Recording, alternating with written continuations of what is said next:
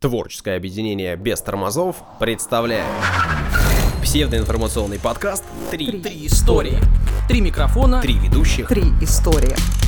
Внимание, прослушивание шоу вызывает привыкание. Слушай подкаст «Три истории». И не говори, что мы не предупреждали.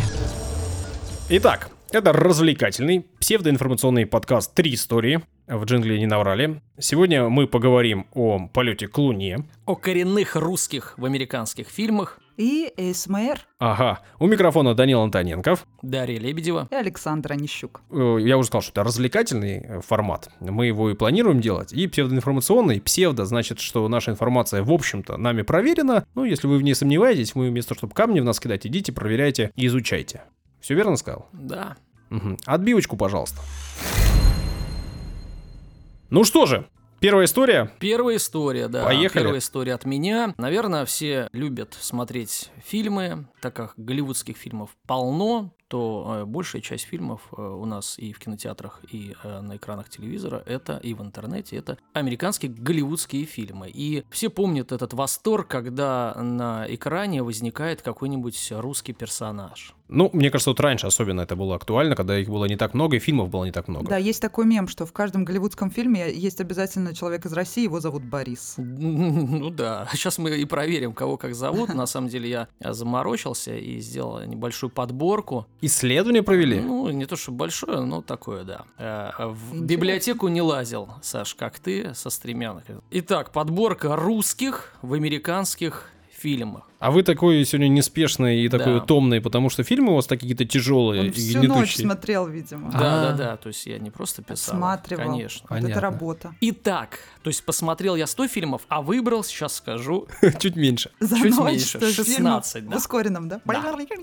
Да. Итак, первый фильм «Идентификация Борна». Помните, ну, это, уже знаменитый мем, когда, соответственно, герой Мэтта Деймона летит по загранпаспорту э, подделанному. Там А, нечто- У него по-английски, да, там Фома, что уже, да, Фома, да, ну, такой русский парень Фома. Э, Аквинский. Киняев. Ну ладно, нормально, Фома Киняев, пускай. Значит, там есть латиница э, этого э, имени и фамилии, и она звучит следующим образом. АЩФ ФШТФ УМ. Значит, ну, казалось бы, Оборвал? причём- ну, типа, почему- что это такое? Ну, я долго не мог понять, на самом деле. Потом, ну, да- даже стал искать, э, почему они такое имели в виду? Да, а оказывается, это- они просто не парились и набрали Фома Киняев, только вот в, ла- в- в- в- э, как в кириллице, да? Ну, понятно, на, на- да. на клавишах. Вот так получилось. Дальше второй фильм «Терминал». Том Хэнкс, на самом деле, Гулина Гюльнара. Герой использовал белорусское водительское удостоверение тоже, э, соответственно, в одном из эпизодов. Место, в- если ну, увеличить кадр, э, место выдачи город Гомель. И «Комсомольская правда», газета наша, решила выяснить, что это за водительские такие права-то. Обратилась в Говорят, Гуль читай, открой личко. в УВД Гомельского облсполкома в Белоруссию. Там вообще так есть ещё? ли такая Гюльнара-то вообще, Гулина? Значит, и по словам полковника Александра Деркача, по этому факту была проведена проверка. Выяснилось, что Гюльнаре Гулиной действительно выдавались права в 95 году. Она вместе с родителями проживала в военном городке э, в деревне э, Зябровка, что под Гомелем, то есть все сошлось. И однако девушка эмигрировала в США. Ну, и... То есть она, видимо, работала в этом фильме и предоставила свои документы. Ну или просто предоставила, может там не работала, может знакомая там, ну и так далее. Дальше Рэмбо 3. А их не, Пойдем- сму- не смутило, да, что она девушка, и Да, имя у неё неважно. Гуля. Неважно, неважно. Значит, э, русская пойдет. Ну, тоже такая, да, Гульнара русская. По классике пойдем. Рэмбо 3. Ну, Рэмбо 3 все знают, да. э, В Афганистане э, Рэмбо в этот раз 88 год, это по сюжету. И, соответственно, ему противостоит полковник Алексей. Пока все нормально. Зайсин. Зайсин. Ну, Зайсин. Но мне почему-то кажется, что это, скорее всего, ну, там Зайцев должен был быть какой-нибудь. Ну, будет Но это Зайсин. трудности перевода, да. Да, типа того. ну, мне кажется, вполне нормально. Идем дальше. Зайсин. Ну, извините. Идем Вы- дальше. Вот вы Бонд. перед тем, как смеяться, вы бы залезли бы, да посмотрели, сколько Зайсиных живет в России. Я уверен, что пару тысяч живет. наверное. Залезли бы в библиотеку. Ну, да, ну по как старой вариант. схеме, как да. вариант. Значит, э, идем четвертый фильм э, Бонд Золотой глаз. И там была Вон золотой глаз? Золотой глаз называется фильм. Ну, я не смотрел. А я Бонд, помню э, саундтрек это оттуда, фран- ну, кстати. как бы, GoldenEye, Как что это, там. франшиза или что? Ну, я Как понял, называется. И там злодейку русскую, соответственно, Бонд гоняет, или она его, и э, зовут ее Ксения, все вроде нормально. Но Ну, играет ее афроамериканка. Не-не-не, вроде ничего, она- я даже посмотрел, все, все, сходится. Значит, фамилия у нее Анатоп. Она топ. Анатоп. И э, вы, почему она топ? Э, Ну, ну, она топ. Ну, то есть входит в топ. Да, я понял. Настолько топ, что вторая П пошла. Но э, дело в том, что в одном из эпизодов она душа Пирса Броснана, Джеймса Бонда, бедрами. да, Даша. Not bad. Not bad. Не просто not bad, а топ. Душит и, судя по всему, по ее мимике, получает еще и наслаждение сексуальное от этого. Ну и, естественно, она топ. В общем, Я понял. Потом рекламу, да, кто-то решил повторить по этому поводу вот не так давно. И тут Как скандал это? же был. да. Ну да. А, Рибок, Ага. пересядь Да, с да. иглы мужского уда- Ой, да, кстати, недавно удобрения. смотрела топ вот таких э, Реклам? Да. Да, какие Да, еще фильмы да, смотрели? По, Бондиане. Еще не все там э, лю- э, любят и руководители КГБ обычно выставлять, особенно О, да. в период да, холодной войны, то есть э, старенькие фильмы. И так в, в фильме «Искры из глаз» генерала Анатолия Алексиса Гоголя. Интересно, Ну, это, да? кстати, вообще традиция, ничего. да, брать писателей просто. Смотри, значит, э, сменяет генерал Леонид Пушкин. Ну, тут все логично Ну, и э, просто ну, нормально. Да, Гоголь Пушкин нормально? Анатоль Алексис. Вот мне тоже нравится. Ну, да, греч- Алексеевич, греческие корни. Анатолий Алексис. Ладно, Красный Скорпион, помните, с Дольфом Лунгреном? Как сейчас. Да, Я два, думала, русских, жара сейчас скажешь. два, два русских э, злодея. Там полковник очередной Заяс. Как, знаете, ну погоди. Да, Волк. да, да. Заясь. А Заясь, а Заясь. Да-да. Вот. Да, они оттуда и взяли. Видите, там Зайсен, тут Заясь, ну не выходит у них, э, вот Зайцев вообще не выходит. Так потому что это сложные русские буквы. Вот, Да, и генерал, С проблемы какие-то. генерал Вортек. Вортек. Вортек, наш человек. Это похоже на какое-то лекарство. Да. Ну, вылечит как надо, я считаю. Так, ну, Рокки 4, Иван Драга. Ну, Драга. Ну, очень популярная, да. Драга. У меня каждый третий друг Драга. Драга, да. Продолжаем классику «Красная жара», упомянутая Дашей. И Так там это был... самый яркий, я никогда это не, не забуду. Там, кроме, э, ну, там был вот у нас в Рокки 4 Иван Драга, а тут тоже Иван, то, но Данко, да, Шварценеггер, Данко, известный э, рассказ Максима Горького, да, легенда о Данко, видимо, читали. Ну, кто-нибудь. Он, мне кажется, на всех детей производит впечатление. Рассказ Данка. этот. А, Из рассказа. то есть ты сравнила сценаристов с детьми. Ни в коем случае. Ниже, я думаю, да, Оля? Но рассказ помню очень хорошо. Как сейчас, да. Да, идем дальше. Сериал Lost. А там русские были? Там был персонаж Михаил Бакунин, и вроде все нормально, но у него был кот. А точнее кошка. И звали ее Надя. И э, именно Надя, потому что в одной серии он так прямо зовет на ломаном русском. Надя. Итак, девятый э, фильм э, в, сез- в сериале «Прослушка» во втором сезоне показан паспорт некой, внимание, Довлач Лаштевкфршт. Дословно.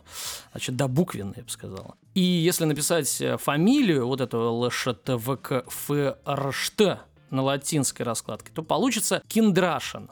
Ну, вроде как ничего, Киндрашин, ну, что-то похоже на... Но вот с именем непонятно. Давлач, это... это это за пределом. А вот, Что-то я- типа Довлатов? Да, а, в- а в чем, почему такие проблемы с этим? Вообще непонятно. Как будто Что? ни одного русского в Америке нет, там проехали ты э, восточного до Просто им западного, кажется, да, это не столь побережья. важным, неуважительное Ну да. отношение. Это что такое? Тоже верно. А так может это Так принципиальная, прекратите. принципиальная позиция, может такая специальная? С другой стороны, российский рынок, кинорынок уже большой, я имею в виду, что собираются миллионы, десятки миллионов. э, Сейчас, да. сбор, и почему бы ну, нормально-то не сделать? Тем Потому более, что- сколько там выходцев из нашей страны, которые, собственно, Ну, просто, работают. Да, да, они мимо проходить могут, условно. там, да. Ладно, десятое, не место, да, по- позиция. Все знаем, что много из э, фамилий у нас э, заканчивается на «ов». И у них там, э, соответственно, переделывают как «офф», да, там «смирнов», Не зная падежов, не говори глупостев. глупостев и так далее. А вот в Хитмане был персонаж, и вроде фамилия Беликов.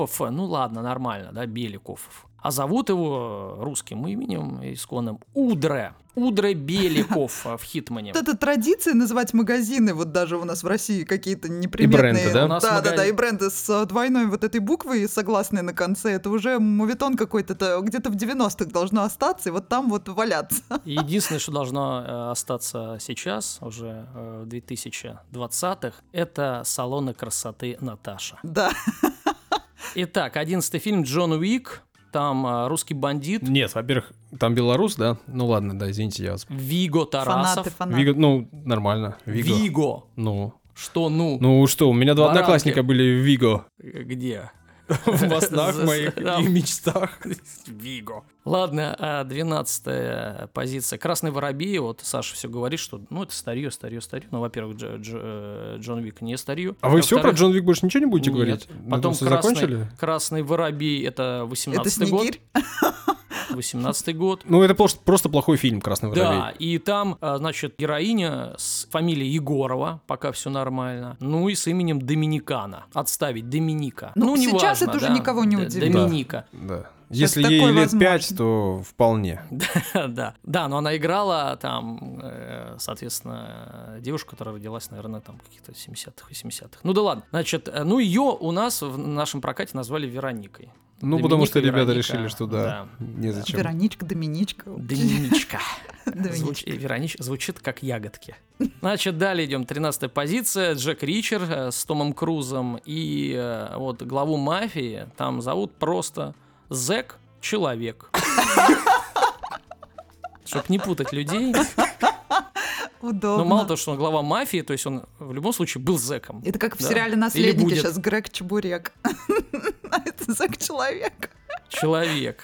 Ну да, нормально. А что фамилия? Человек. А, это фамилия. А зек имя, конечно. Ну, понятно, да. Да, зэк это призвание. Значит, 14 позиция в британском сериале «Мак Мафия». Я вот не знал, что такое есть 2018 года. А Русских играют э, русские актеры. Все нормально. Нет акцента вот этого, да, такого раздражающего. Ну, а с именами, как обычно, ну, не могли, да, пройти мимо э, этого события и назвать, э, скажем так, ну, э, просто. Нет. Итак, вместо фамилии стоит отчество Николаевна, ну, то есть как бы Николаевна. фамилия Николаевна. Вот. А, а отчество образовано от несуществующего имени Глоб. То есть Глобовна Николаевна. На самом деле, удивительная вещь. Там есть русские актеры, Конечно. которых пригласили играть Да. роль. Ну, пусть даже небольшую. Ну да. Понятно, что они не, не могут особенно влиять на сценарий, на все остальное, но они ведь могут сказать, Сказать, ребята, ну, ну, нету Глобовны. как бы это... А это отчество, не фамилия. Да. Давайте вот точно так же, только... Вы знаете, что это мне напомнило? Помните эту эпоху, когда ни у кого из нас не было мобильных телефонов, были только стационарные, и были телефонные справочники. Так вот, одно из основных развлечений для детей э, начального школьного возраста было выискивать смешные фамилии, это звонить по этим номерам. Я так Желтые страницы. Даже взрослым было весело так развлекаться. Я Да. помню, мы, да, звонили с одной из моих родственниц. Со взрослой э, родственницей звонили? Ну да, я не буду Нормально. говорить. Нормально. С Ну, кем? Да, в семейство мух мы позвонили. И что, спрашивали, есть ли... Причем по инициативе варенье? взрослой родственницы. Она научила нас плохому, но это было очень весело. Что вы говорили, когда Так звонили? вот, мы и позвонили, ну, мы нашли по справочнику, там была фамилия Муха, и мы позвонили с ней, и она говорит, здравствуйте, это семейство Мух. Это просто, не знаю, мне так живо в памяти, это было так весело, когда взрослый тебе доверяет и с тобой балуется как ребенок. Я думаю, так было весело этим ребятам, которые названивали как раз в день и спра- спрашивали примерно одно и то же всю жизнь. Ой. Э, Жесть, ну не все же такие, как Даша и ее родственники многочисленные. Так, э, в фильме «Солт», помните, такой был, по-моему, с Анджелиной Джоли в 2010 году. Где тоже играли, по-моему, русские же, да, там Хабенский играл, нет? Он же там играл, Не, вроде бы. Хабенский, Ну, вроде там и играл. неважно. Тоже э, не поняли, что делать с отчеством, и вместо Васильевич написали просто Василий. Получился Орлов Олег Василий. Ну, как бы здесь не- не- небольшой косяк. Ну и последний фильм «Скорость падения» 94 года. В центре сюжета похищенный самолет с советским золотом партии, понятно. Но вот компаньонка главного героя Чарли Шина – это бывший агент КГБ, естественно, по имени Криста Молдова. У меня все. Нет, я не понимаю, а как вы Джона Уика прошли и не вспомнили, как его самого зовут? Это такая закладочка, чтобы э, ты вспомнил. Ну что, продолжаем. Продолжаем три истории. Так называется наш подкаст, если вы вдруг позабыли. У меня тоже будет история, в которой я буду говорить про русских и про американцев.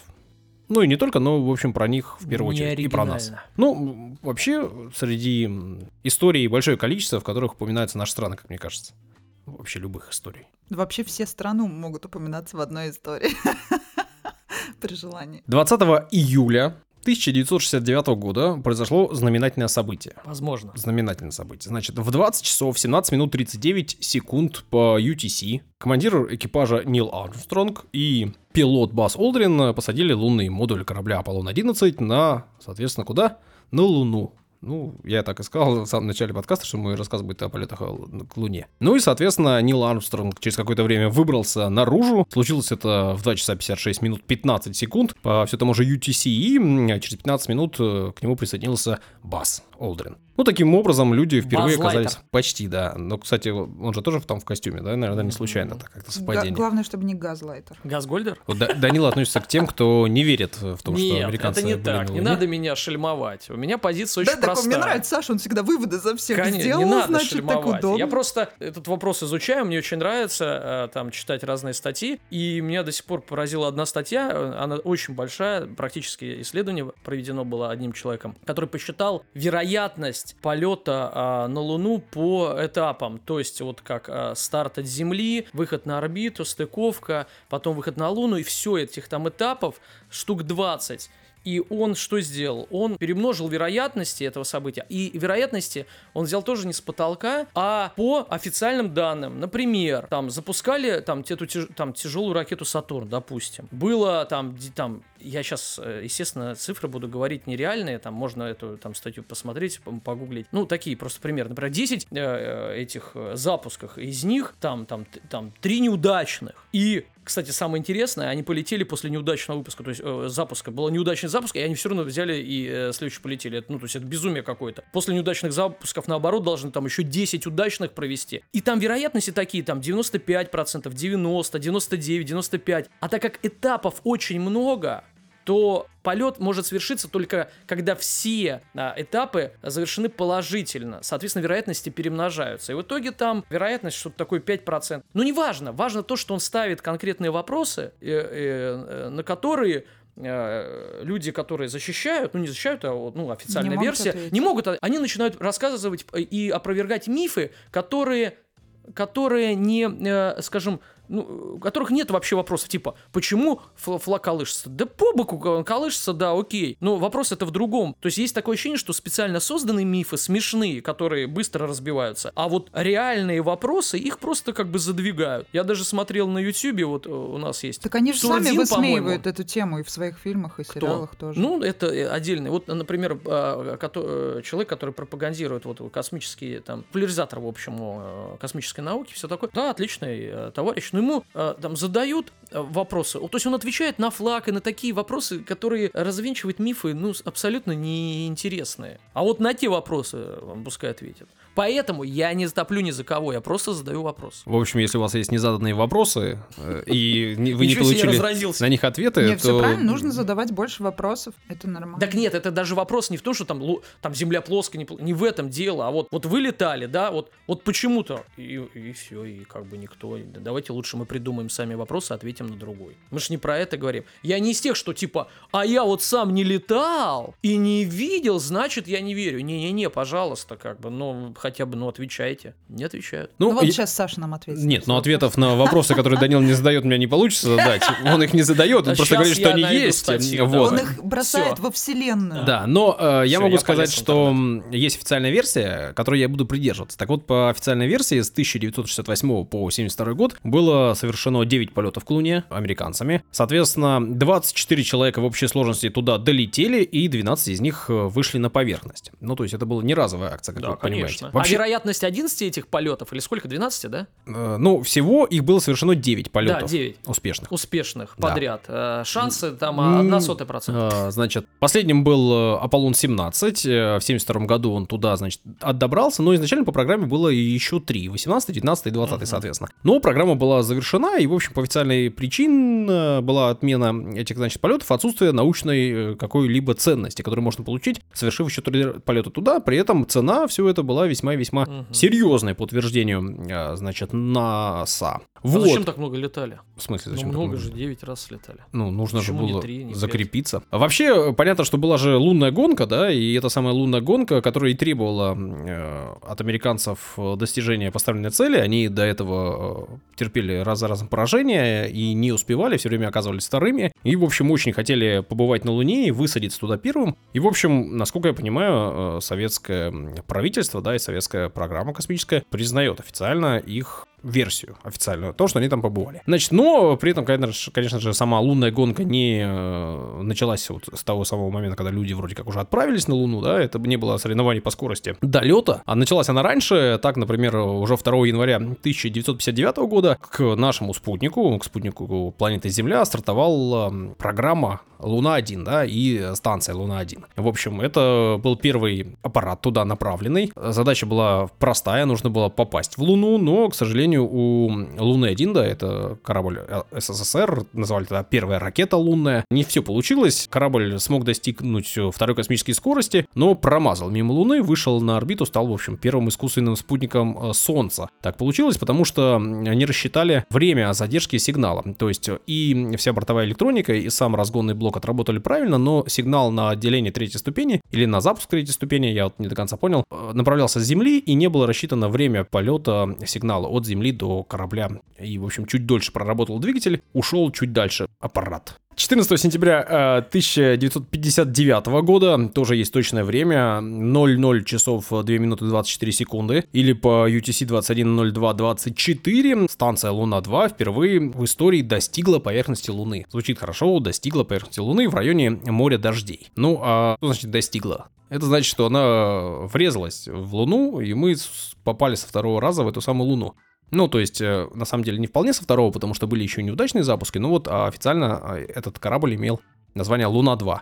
А, Со скоростью 3,3 км в секунду он успешно врезался в поверхность и, в общем, по расчетам образовал там кратер э, размером от 15 до 130 метров. Это было зафиксировано, в том числе с Земли наблюдением в подъ- поднятие пыли а, случилось. Ну вот у США попасть в Луну тоже получилось не сразу далеко. А, Рейнджер 7 28 июля только аж 1964 года, то есть через 5 лет э, смог туда врезаться. Ну и вот, а 7 октября 1959 года Луна-3 впервые в мире передала на Землю снимки обратной стороны Луны. Ну такая вот история и важные даты из этой самой истории я вам рассказываю сегодня. Ну, а мягко посадить, да, не врезаться на скорости 3,3 км в секунду, а посадить получилось 3 февраля 66 года. Программа Луна-9, а, автоматическая станция, добралась до поверхности, приземлилась туда, ну и м, 75 часов там проработала. Из них 8 часов передавала снимки и все прочее. Все дело в том, что на то, чтобы передать панорамный снимок, уходило до м, 100 минут.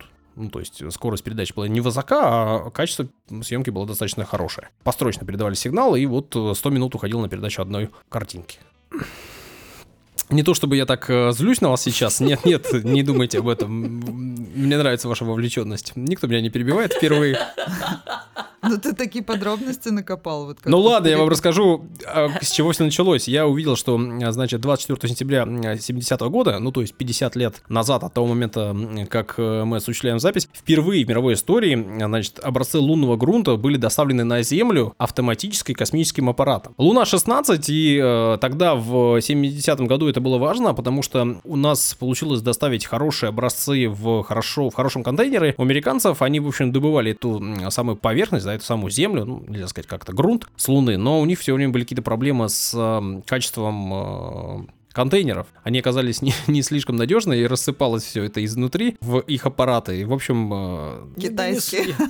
ну, это серьезно, потому что, например, обнаруженная вода в них долгое время считалась оказавшейся там во время полета. Ну, то есть это не вода из грунта, а вода, Ага. которая конденсировалась во время полета. Значит, в, в районе моря изобилия проводились э, исследования, да, вот это рядом. Луна-16. Да, море изобилия, море дождей, прям какая-то А тема. воды нет, что такое? Ну вот 101 грамм э, тогда получилось доставить на Землю, и у нас этот самый лунный грунт появился. Правда, на- с нами его делились до этого американцы, но вот э, к этим самым образцам есть есть некоторые сомнения. Российское, значит, космическое ведомство совсем недавно опубликовало документы, фотографии и снимки и все-все-все прочее. В общем, если есть желание, заходите на официальный сайт Роскосмоса и там посмотрите. Очень интересно. Как раз таки это все к 50-летию этой самой миссии. Ну, что еще? Как образовалась Луна? Возможно, у вас есть вопросы. Я рассчитывал, что вы мне зададите этот вопрос. А как Луна образовалась? Как же образовалась Луна? Ну как вот. украсть Луну? Вот, в одном мультфильме ее.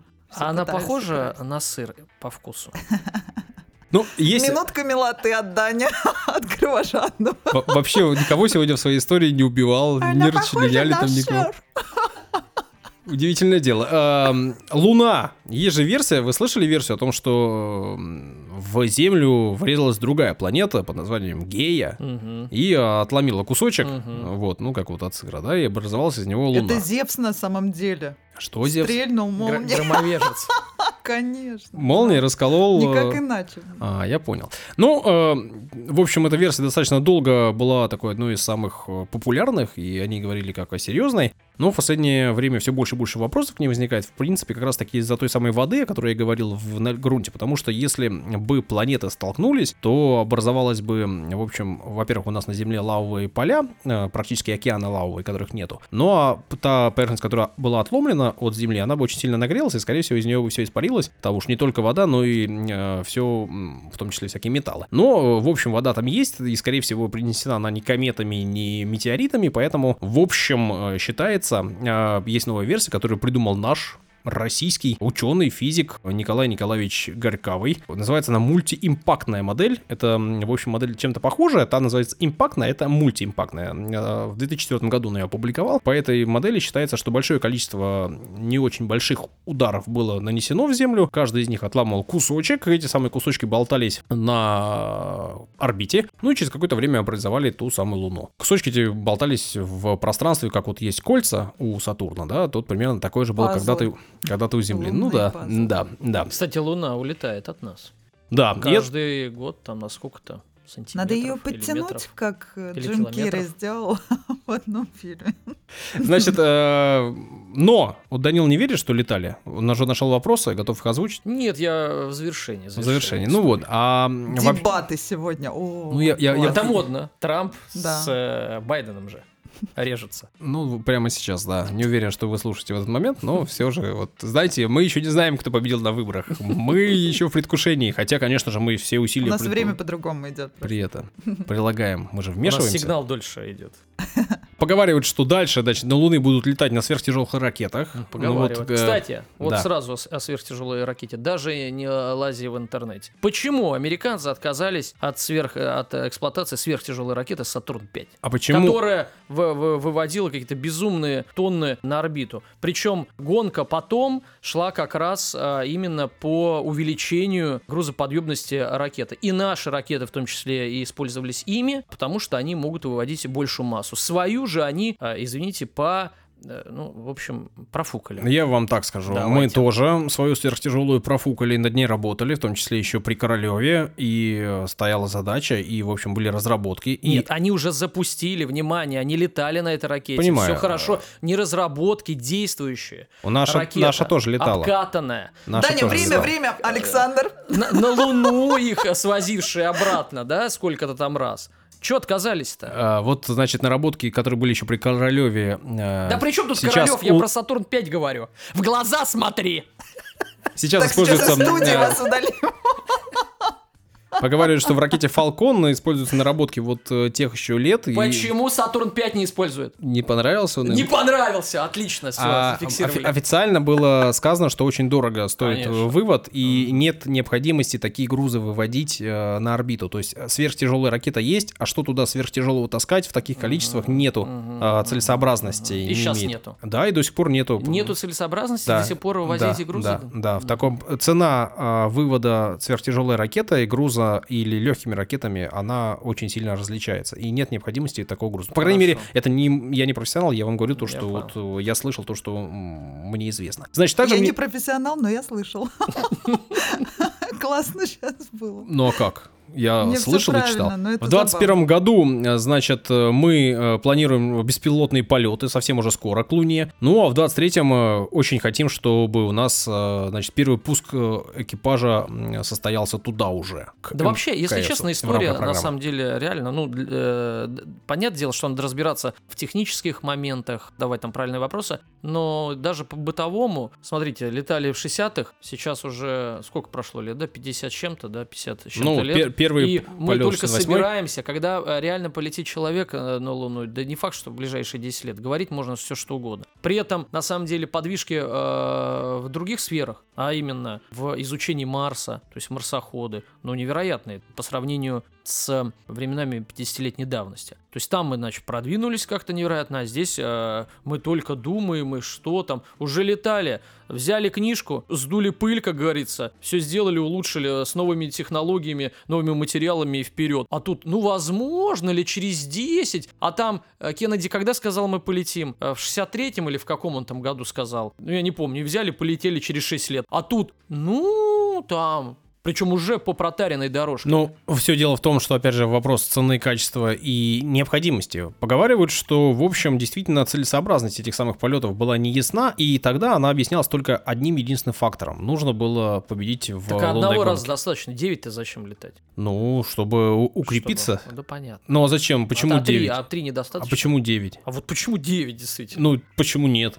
Если, если у вас есть программа, если вы летаете, если в рамках программы было Ладно. 20 запусков э, запланировано, почему бы их не Хорошо. осуществить 9? Ну, это тоже аргумент, мне кажется, какой-то слабый. Ну, типа, Да нет, если нужно просто быть первыми, достаточно одного раза. да, ну... А если исследовательскую деятельность, то 9 как бы много- мало. То есть не то, не все, вообще непонятно. Ну, может быть, они рассчитывали там найти что-нибудь интересное. И не нашли. Или наоборот нашли. И им сказали, ребята. Там нацисты, да, Ну с да. стороны. И они говорят, ребята, ну, Как это, занято. небо, да? Занято. Потом присоединять. На Луну собираются, поговаривают, что уже в 20-х годах полетят туда и китайцы, и японцы, и американцы, и европейское агентство тоже планирует там быть. По нашей программе мы должны быть там в 30-м. Вот по той, что опубликовано сейчас на программе Роскосмоса. А. И лететь мы туда должны не на тяжелой ракете. Мы хотим, э, по крайней мере, так прописано в нашей воздушном программе. шаре? Да, мы много, большом? много, На дирижабле. многовыпусковой схемой должны туда добираться. Это схема, по которой сначала на Луну отправляются, высаживаются заправщики, ставится дозаправщик туда прилетает, потом, значит, туда же отправляется еще один блок. В это время наши космонавты летят на МКС, но не на МКС, а потому что МКС в тот момент уже не будет существовать, она работает до 24 года по плану. Значит, э, ребята ждут там, прилетает туда еще один корабль, который полетит уже на Луну, они пересаживаются в него, летят до орбиты Луны, с орбиты Луны приземляются, там проводят дозаправку того, что уже там стоит, и возвращаются на нем обратно. Земля, прощай в добрый путь. Вот, и это там схема, о которой вы говорите, очень, э, очень и очень опасная, потому что в ней э, ошибок может быть много, Да, вы- стартов, тоже. запусков много, и всего, все не очень Столько хорошо. этапов. Но самый главный вопрос-то, зачем лететь к Луне? Вот э, э, все эти годы поговаривают, что не было понятно, зачем туда лететь, что там делать, чего там найти. Э, поняли, что грунт там такой же, как на Земле. Если это часть Земли, то исследовать там особо нечего. Добывать что-либо А там нецелесообразно. Есть две, в общем, конкретные идеи. И первая из них, она понятная, э, там можно проводить... э, Время. Неплохо. Как минимум. Там Да. можно пилить бабки.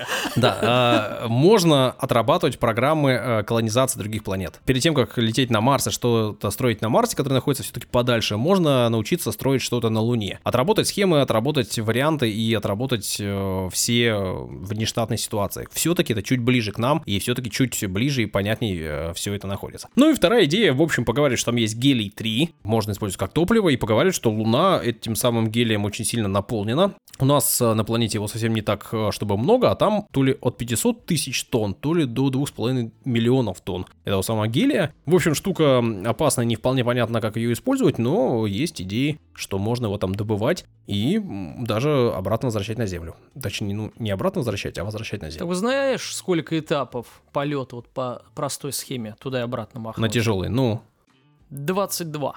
и... ну, вот 22 этапа. Я понял, вы не верите. Продолжайте я не, не, верить. я не, не, не, не про веру говорю, я хочу разобраться. Это как раз таки. Я вот просто хочу зачитать а, из этой достаточно а, большой статьи, большого исследования, бук- буквально два абзаца. Можно? Ну, если я вам скажу нет, вы все равно зачтете. Да, абсолютно верно. Значит, где, ну просто речь касается при стыковке командного модуля. Вот просто такая а, обычная вещь. И ну, ци- цитата, цитирую. Как они готовились к множеству стыковок расстыковок в космосе при полетах на Луну, критических с точки зрения выполнения данных миссий. Согласно официальным данным, первую стыковку пилотируемого космического корабля на околоземной орбите НАСА декларируют 66 года а, при выполнении миссии Gemini 8. Она признана неудачной, якобы едва не завершившись гибелью астронавтов. В следующем полете Gemini 9 опять неудача. Полете Gemini 10 декларируется успешная стыковка, Gemini 11 успешная, 12 опять успех. Но все это с помощью, внимания, троса, якобы вручную присоединяемого во время выхода в открытый космос к мишени, э, ну, другого аппарата Аджена, которая вообще-то не являлась пилотируемым космическим кораблем. Итак, почувствуйте разницу. После программы Джимини началась программа Аполлона, о которой э, мы и говорим. На Аполлонах модули с помощью тросов стыковать не могли, а там с помощью тросов. С помощью тросов also это уже мое пояснение. Естественно, легче э, как бы наводить э, стыковку, да, то есть э, на, на цель. Значит, именно из-за этого я, ну, то есть автор пишет, я призываю для оценки надежности рассматривать этот этап и взять среднюю надежность стыковок реально существовавшей и делавшей в космосе свои первые шаги технической системы «Игла» на Союзах в 67-71 года. Как уже было сказано выше, эта надежность составляла по состоянию на 71 год 3 из 5. То есть без тросов, а пилотируемо э, как бы вручную, без тросов. 3 из 5. И там тоже, сколько мы насчитали? Два неудачи, там 3, 3 да. Тоже 5, ну да, 3 последних да. Ну какая разница? И вот так вот полетели. Не сотни стыковок. Данил, один только в один у меня простой вопрос. А зачем советская космическая программа и советское правительство признали их... э, Да это тоже там есть версия, что сразу после этого события, после признания, какие-то очень выгодные э, для нас договоры по, э, ну, э, там, по продуктам, по э, там, там, обмену, э, по-моему, ну, какую-то технику, то ли, ну, я не буду голословен, я имею в виду, что признали ради каких-то ковришек, вот и все. Я понял. То есть гонка продолжается. И мы А. можем быть первыми все еще. Конечно. Даша, третья история, и будем э, честны с нашими слушателями, ты не так давно меня погрузила в мир того, о чем ты будешь рассказывать сегодня. Да, Мир? после, после Да. таких э, жарких дебатов, я думаю, стоит немного расслабиться, поэтому моя история сегодня будет именно про отдых, про расслабление. Честно скажу, что я об этом явлении, о котором сегодня расскажу, узнала буквально, наверное, три года назад. Да, действительно, три года назад в случайном вообще абсолютно общении с приятелем мы обсуждали мое участие такое робкое, ненавязчивое в одной картине. Собственно, я принимала участие в музыкальном оформлении одного фильма, где нужно было э, подышать. И он так шутливо мне сказал, что да, в этой картине не было речи, и все общение между героями строилось, собственно, на дыхании. Нужно было так надышать, чтобы было понятно, а, что происходит вообще, какие отношения Так, а между людьми. картина, э, она э, какой Ну, имеет это рейтинг? небольшой, рейтинг небольшой просмотра? короткометражный фильм. Э, Рейтинг. такой. Данил, я видел эту картину, все там понятно. Короче говоря, мы общались с приятелем на эту тему, и э, как раз я привела в пример, что вот, да, вот пришлось вот так вот сделать, это интересная такая работа была. Надышал, и он мне, значит, говорит, а, ха-ха-ха, типа АСМР, я думаю, что это такое, я не знала. И я посмотрела, начала вот с тех пор, то есть три года назад эта тема вошла в мою жизнь, тема ASMR. Это аббревиатура, собственно, Четыре буквы, Данил. английская, да. И два года назад в итоге мне на глаза попалась новость, которую я, собственно, озвучивала в эфире, и вот как она звучала, я думаю, что стоит перед тем, как расшифровать это понятие, стоит напомнить об этой новости. Это дело было два года назад. Вы храните новости, да, которые читаете? Конечно, у меня все файлы сохранены, я специально перебрала все. Я ее Все никогда не забуду, поэтому да, у меня все, все булочки свежие, как На говорится. каком ходу съели слона? Значит так. Студентка из Великобритании Софи Мишель за год заработала 60 тысяч фунтов стерлингов. То есть, на секундочку, это получается более 5 миллионов рублей, О. между прочим. Записывая видео в формате ASMR. То есть на этих роликах девушка общается со зрителями шепотом. Все это в YouTube, конечно же, опубликовано на канале. Значит, э, набрало это тогда десятки тысяч просмотров. Она, естественно, не на шепоте этом зарабатывала. э, Там были рекламные интеграции. И таким образом она заработала крупную сумму денег. Значит, на тот момент ей был 21 год. На нее было подписано 250 тысяч человек. Значит, помимо того, что она шепотом разговаривала, она э, использовала различные средства, как сейчас модно говорить, триггеры, но по идее триггер это раздражитель, но в данном случае имеется в виду стимуляция. То есть э, триггером может выступать все что угодно. Поэтому я думаю, что мне стоит привести пример немножко, чтобы поня- понятно было, о чем речь идет. Все что угодно. То есть все, что сегодня в моей сумке, может стать, по сути дела, триггером. Посмырим немножечко.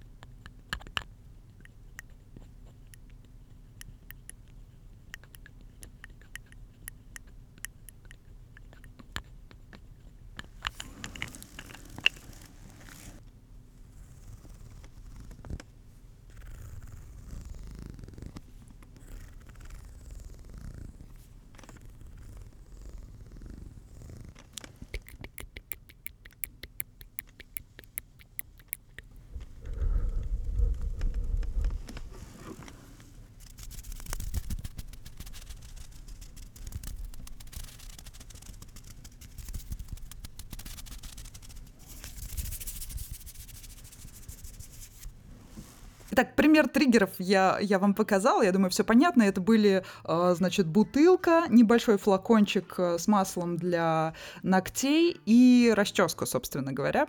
Поэтому, ну а все остальное это дыхание и руки. Да, и дисклеймер.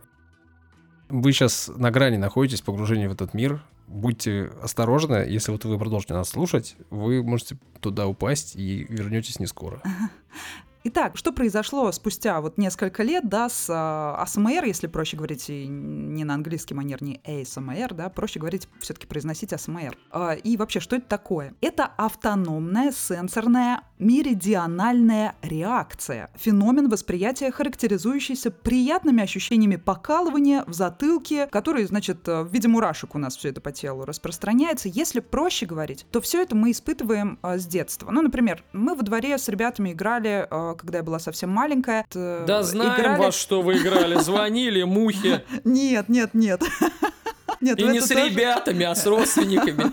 Да, у меня веселые родственники, конечно. Нет, мы действительно играли, будто бы поднимали друг другу руки. Играли Что вот в эти игра такая? прикосновения. Ну да, то есть мы играли в каких-то... Ну, человек полностью расслаблялся, ему казалось, что его руки сами собой поднимаются, а ты в это время водил, не касаясь вокруг него руками. Я могу это потом легко продемонстрировать, это очень классная штука. А самое простое, это вот, может, это не все так играли. Еще была такая игра, нужно было довести пальцами другому человеку, как бы бегая э, своими пальцами до запястья. И человек с закрытыми глазами должен был угадать, что ты именно до запястья заш... Ой, не до запястья, а вот до этого сгиба локтя дошел. Он должен был сказать стоп. И в этот момент у человека бежали мурашки. Ему было сложно, потому что он расслаблялся, и он не мог сказать стоп, что до этого сгиба внутреннего локтя, значит, э, пальцы другого человека дошли. Ну, то есть это самое такое распространенное, то, что из детства. А вообще человек, А как который... же поезд, рельсы, рельсы, шпалы, Нет, шпалы. здесь более... Это, это поезд массаж. Это массаж, да. Но если касаться пальцами легко, то есть это к вопросу кинестетик человека, аудиал или визуал. А Ну, еще писали имя на спине. Ну, Надо все что угадать. угодно, да. На самом деле, три года назад уже мир знал абсолютно об этом. В России об этом знал мало кто. Что это можно использовать как отдельный инструмент для расслабления, записывать какие-то ролики. И да, два года назад вот появилась вот эта новость, это стало приобретать популярность у нас в том числе. Появилось огромное множество каналов. Просто там у одной из самых популярных девушек, которая, значит, э, из России, да, но она давно живет в Америке, она на английском, если она что-то говорит там шепотом, не используя триггеры, например. Там миллион подписчиков, и так далее. То есть людям действительно это не то, что интересно, люди, видимо, нуждаются в расслаблении, особенно те, кто живут в мегаполисах и не могут уснуть, например. Поэтому в этом нет никакой, как некоторые думают, пошлости или еще что-то, потому что в Китае, например, этот вид э, видеороликов запретили и, значит, сравнили его чуть ли не с порнографией какой-то, хотя это к этому А вообще не имеет никакого мужчины? отношения. Да, конечно. То есть можно даже смотреть ролики, где не видно человека. То есть там просто идет нарезка триггеров и, например, какой-то шепот. Или, например, у меня есть любимый канал Hey Helen. Hey Helen, собственно. М. Привет, Лена. Если вдруг она послушает наш подкаст, я думаю, что Hey я Арнольд. подписана на нее. Я Да, мне она знаю. нравится, действительно. Мне, например, какие-то резкие моменты мне мешают. И меня может э, до мурашек довести все что угодно, даже если, например, человек увлечен абсолютно своей работой, и в магазине меня обслуживает, там, например, в магазине косметики в отделе, да, каком-то, девушка меня обслуживает с такой любовью к своей работе, и так она, как говорил Ричард Гир, я хочу, чтобы нас облизывали, да, когда предлагают нам какой-то товар. И даже когда Ох, вот... Ну, в фильме, да, всем известным. Вот, э, Старый. значит, да, Тогда еще молодой. Имеется в виду, имеется в виду, что вот это вот, когда, например, вас кто-то стрижет, э, вы испытываете вот это ощущение, то есть вот этот легкий холодок, мурашки, ну, это проходит моментально, а здесь ты можешь это испытывать на протяжении всего этого видео, то есть э, в любом тайминге, какой тебе захочется, ты можешь это найти и наслаждаться. И особенно это полезно для тех, кто живет один, например, для одиноких людей, ну, то есть сам же ты не будешь себя там мурашить, например, по руке. Ну, Мурашить? это, ну, это да, то есть такое, нужно полное расслабление, и, например, кто-то Так может это смотрит просто, видео... извините, перебью, может это просто связано как бы с ухом, да, идет э, звук, соответственно, мозг там что-то раздражается, и все, и ничего, ничего нету. И у Да, нас же есть, у нас же есть осязание, там обоняние, что там, слух. Вот просто одно из чувств, которые действительно раздражают и приятно раздражают. Можно приятно поглаживать, это будет массаж. Приятно что-то Ну вот, звуки, кстати, э, значит массаж уха. да, ну вот можешь, условно. очень хорошая тема для исследования, Дань. Почему? Потому что ей мало кто сейчас занимается. А если темой мало кто занимается, значит, что у тебя есть шанс э, добиться какого-то первенства и успеха в исследовании какого-либо вопроса. Нет, это, ну, на самом деле, да, это принцип выбора тем для исследования. Потому что, несмотря на то, что АС- АСМР, ну, вот этот вид направления приобрело огромную популярность, оно очень мало изучено. Его пытаются изучать, но научных статей на эту тему крайне мало, и их найти очень сложно. Значит, что известно на данный момент? Вообще вот это состояние, мурашистость, будем так это называть, да, расслабление. Да, соглашусь, давайте использовать этот термин. Научный, мурашистость. Да-да-да, мурашистость, очень мило. уровень мурашистости. испытывают не все, но те люди, которые сталкиваются с этим, они, значит, примерно одинаково это все описывают. Во-первых, э, обычно Впервые, вот как мы уже обсудили, это возникает все в глубоком детстве, то есть это с чем-то связано. Кто-то, например, вообще этому не подвержен, а кому-то, может, медсестра так аккуратно сделала укол, что кого-то замурашила, и он с тех пор любит, э, например, Уколы? в больницу ходить и уколы. Да-да-да. На кушетку. Да, потому что кто-то это испытывал всего один раз в жизни, а кого-то мурашит ежедневно, как меня, от любой, от музыки, от всего, что угодно. Да, именно вот э, от аудиальных или кинестетических каких-то вот э, спецэффектов, будем так говорить. Даня, как часто Вот, вас у каждого мурашит? есть свои Мурашит? триггеры. Вообще не мурашусь. Я... У меня кожа как у носорога вообще. Да. Работа мозга в состоянии АСМР рассматривалась всего в трех исследованиях на данный момент, насколько вот мне удалось это накопать и нарыть в интернете. В одном из них, в одном из этих исследований, людей помещали в аппарат МРТ, включали им, а, собственно, видео, а, сделанное АСМРщиками, и смотрели, как участки мозга активируются при появлении вот этих вот покалываний. так. Значит, что показало исследование? Покалывания были связаны с повышенной активностью в области мозга, связанных с эмоциями, эмпатией. Саша, это отсылочки к зеванию, к зевоте, да? И, а, значит, ассоциативным поведением. Это, собственно, не основные результаты, а предварительные. И все это связано именно с состоянием, ощущением заботы и ухода. То есть, когда нам кажется, что за нами кто-то ухаживает и заботится о нас, нам проще всего расслабиться и испытать вот эти самые мурашки. Поэтому тем, кто занимается профессионально созданием этих э, роликов, они обращаются очень дружелюбно со своими слушателями, будто бы они уже родственники твои там какие-то, если они в кадре, например, если это не только набор триггеров. Поэтому, наверное, вот канал Хей Хелен мне и понравился, потому что она настолько это все аккуратно делает, особенно когда там все это в виде ролевой игры, и она играет в какой-нибудь процедурный кабинет, и будто бы она делает массаж какой-то или красит лицо, ну все что угодно, то есть кому что нравится. Да, уж действительно, кому что нравится. Значит, и еще одно исследование, оно показало, что АСМР может заставить людей чувствовать более сильную связь с окружающими. Ну, то есть это вот на тему одиночества как раз то, что я говорила. Говорила. Другие исследования, они были, э, использовали другой подход вообще и смотрели, как меняется деятельность мозга в состоянии покоя. То есть, когда люди просто лежат. У тех, кто способен и не способен э, испытывать вот э, эту мурашистость, СМР, собственно. Выяснилось, что у людей, которые склонны к этому, менее различимые и более смешанные между собой нейросети. То есть это действительно различия наши, физиологически от природы. И поэтому авторы предположили, что испытуемые могли, э, значит, входили в это состояние из-за сниженной способности подавлять эмоциональные реакции. То есть есть люди, которые полностью подавляют свои эмоции, а есть те, кто отдаются вот этому состоянию момента. И они, эти люди, как раз вы их можете видеть на выставках, например, на каких-нибудь интересных э, картин, если каких, человек визуал. Например? Ну, например, Что э, делают водил меня Серега Мо- на выставку Ван Гога, значит, э, Мурашатся. используем цитату. И, значит, девушка, которая не на лабутенах, да, например, а девушка какая-то, которая не сильно там наряжалась, а именно пошла на выставку действительно посмотреть на картину Ван Гога, она наверняка очень эмоционально открыта и может испытать мурашки даже от наслаждения от искусства. А люди сдержанные, как раз в основном те, кто за рулем, технического склада ума, они себя сдерживают и реже испытывают мурашки от музыки, например, от той же самой. Поэтому иногда необходимо действительно расслабляться и входить вот в это состояние. Это очень помогает. Но, видите, не все к этому склонны на самом деле. Только те, кто повышенной чувствительностью обладают, Вот. собственно А, говоря. а Данил говорит, что у него просто кожа толстая. На самом деле он просто бесчувственный. Так я об этом. А просто, может быть, ну, иногда бывает такое, что Тварь ты не ты можешь позволить себе, не- Я ждал этого. что просто не можешь позволить себе расслабиться. Вот и все. Это действительно помогает уснуть, помогает улучшить настроение. Поэтому, если говорить почаще со своими друзьями, близкими людьми, шепотом, можно испытать мурашки. Прозвучали три истории. Заканчивать время приходит наш подкаст. И перед тем, как мы это сделаем, мы, как всегда, скажем, что нам очень важны ваши комментарии и ваша активность. А ее пока не очень много, что нас очень сильно расстраивает. Мы знаем, что вы нас слушаете, мы смотрим статистику, но мы не видим ваших лайков и дизлайков, мы не видим ваши комментарии, а они нам нужны. Где Если- ваши руки? Ну Да. где же Вот. ручки? Ну где же ваши? Если вы искренне хотите, чтобы мы продолжали, пожалуйста, не поленитесь, зайдите и лайкните, или там, не знаю, дизлайкните, и напишите нам что-нибудь. Пожалуйста, не ленитесь. Мы испытаем э, эффект мурашистости. Мы помурашимся, да. Кроме меня, конечно. Да, а он без чувств Будет останется. больше Все так же мурашиться, он врет. скажу вам Мурашится. прямо сейчас. Пока-пока. До свидания.